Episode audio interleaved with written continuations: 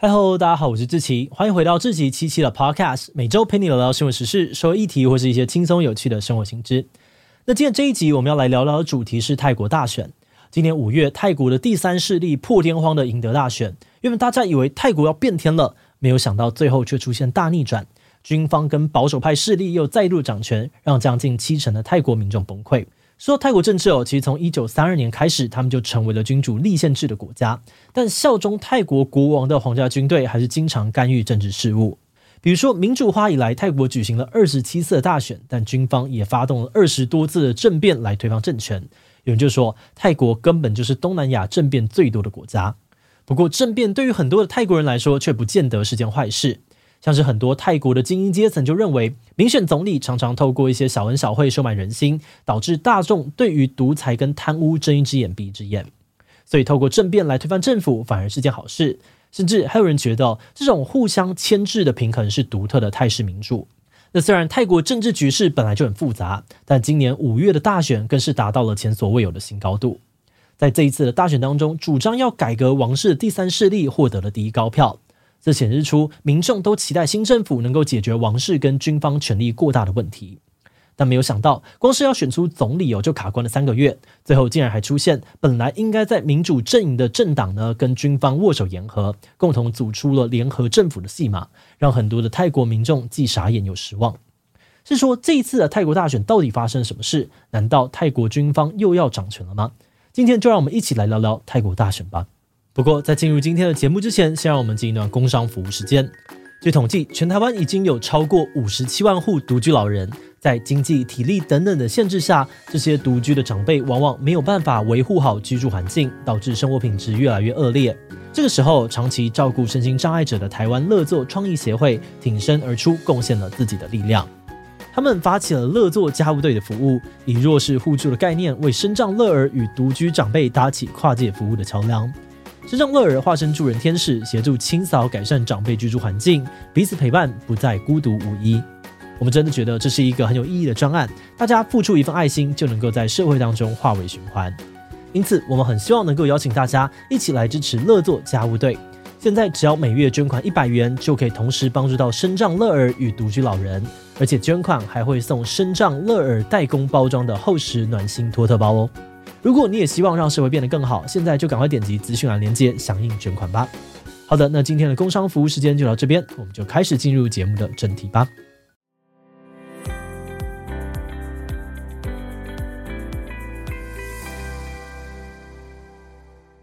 今年五月的选举呢，泰国两大反对党拿下了高票，其中主张要改革王室的前进党拿下了三十八 percent 的选票，成为了泰国的最大党。而第二大党呢，则是同样被视为自由派阵营的维泰党，得票率呢也有二十八 percent。相较之下，执政多年、亲近军方的公民力量党以及总理帕拉育创立的团结建国党，则彻底的惨败，两个加起来才十五 percent 而已。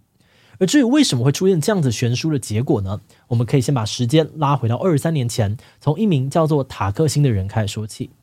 二零零一年，泰国商人塔克辛领导了泰爱泰党，凭借着一系列照顾农民的政策，成功的吸引到了曼谷以外的大批选民支持，顺利的坐上了总理的宝座。而二零零五年，塔克辛的政党呢，更拿下了过半数的席次，他本人也顺利的连任。但是塔克辛的崛起，严重的威胁到了泰国王室跟亲军方政党的地位，再加上他透过家族企业跟国家的力量掌控媒体，安插亲信在政府单位。甚至还涉嫌了多项的贪污罪，种种指控让他的声望大幅的下滑，甚至引发了大规模的抗议活动。曾经是泰国陆军总司令的现任总理帕拉育，就在二零一四年通过政变推翻了塔克辛的妹妹英拉所组成的民选政府。而这位帕拉育上台之后，采取了很多的威权统治的做法，除了建立网络审查制度，禁止民众公开批评军政府，还有讨论民主改革，还要求学校学生背诵他拟定的十二条价值观。甚至还延迟好几次选举，等到军政府颁布新的宪法之后才举办大选。那虽然在二零一九年帕拉育顺利的当上了总理，但很多民众都认为哦，帕拉育先是利用政变夺权，再设计了新宪法，打造出对于自己有利的规则，让自己成为合法的民选总理。整个过程呢都很不公平，也缺乏了正当性。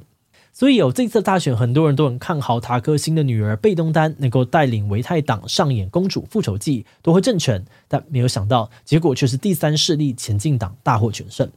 前进党的前身呢，其实是二零一八年才创立的未来前进党。当时未来前进党特别选用橘色当做党徽，主打红黄之外的第三选择，成功吸引到了很多已经受够长期政治动乱的泰国年轻人。他们在二零一九年首次参选，就成为了泰国第三大政党，一名惊人的成绩震惊了所有的保守派。但是新政府还没有开始，未来前进党呢，就因为领导人贷款给自己的政党而触犯了政治献金法规，被下令解散。这项判决点燃了年轻世代的怒火，也引爆了二零二零年的泰国学运。那虽然学运的最后在警方的镇压下被迫结束。但是这场活动也启发了更多的泰国人渴望民主，而不是一直被困在军事政变、街头抗议与民选政府承诺落空的循环当中。直到今年哦，前进党卷土重来，一口气提出了三百项政策，除了推动泰国 LGBTQ 的平等婚姻、结束征兵制度、解决商业垄断问题，他们还是唯一一个提议要修改冒犯君主罪的政党。那所谓的冒犯君主罪呢，指的是泰国刑法一百一十二条，它禁止任何人诋毁、羞辱或者是威胁泰国王室成员，包含了国王、皇后、王储与摄政王等等。如果犯法，最高可以被关十五年。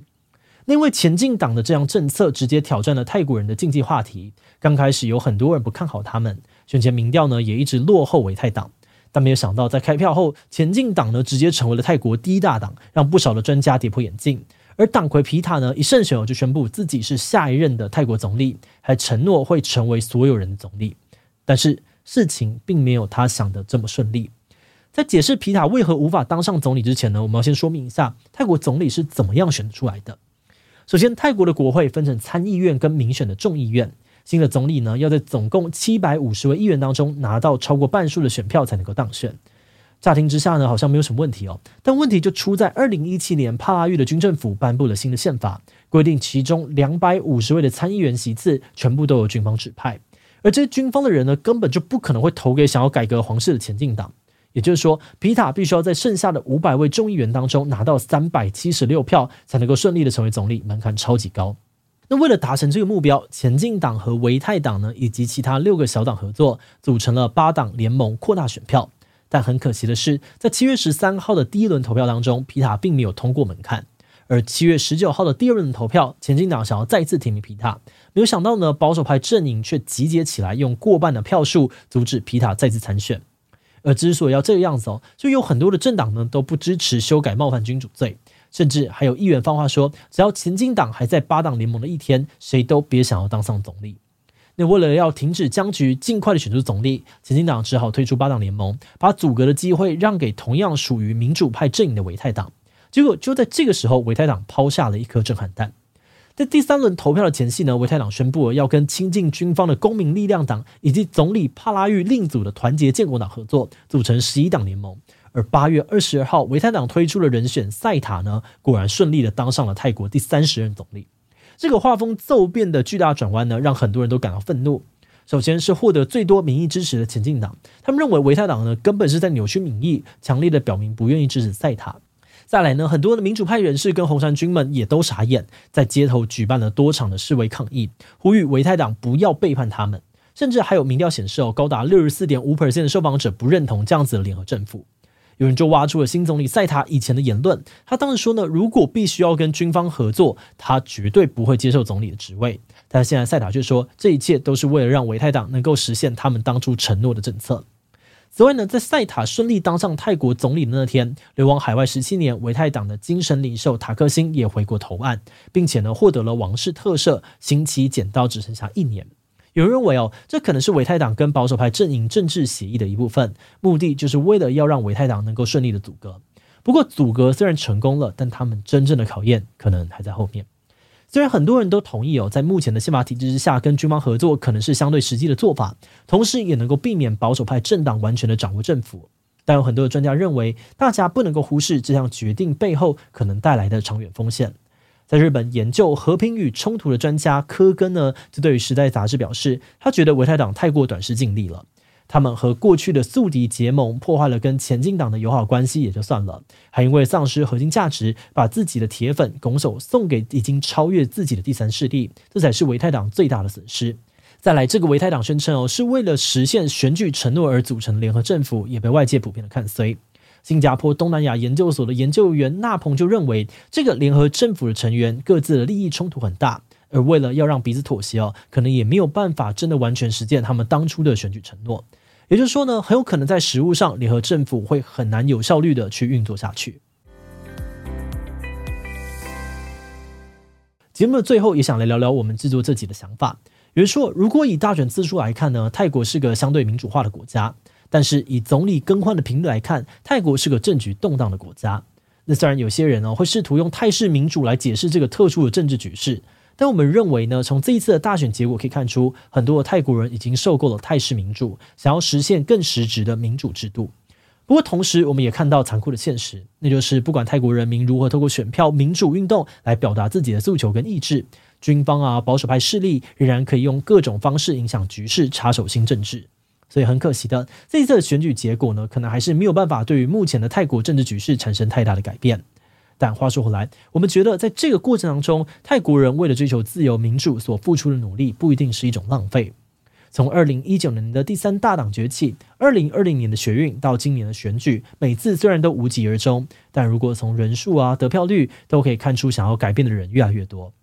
在未来啊，如果这股期待改变的力量能够累积够多，或许真的能够引发改革也说不定哦。好的，那我们今天关于泰国大选的介绍就先到这边。如果你喜欢我们的内容，欢迎按下最终的订阅。如果是对于这期泰国大选的内容，对我们的 Podcast 节目或是我个人有任何的疑问跟回馈，也都非常的欢迎你在 Apple Podcast 上面下五星留言哦。那今天的节目就到这边告一段落，我们就下集再见喽，拜拜。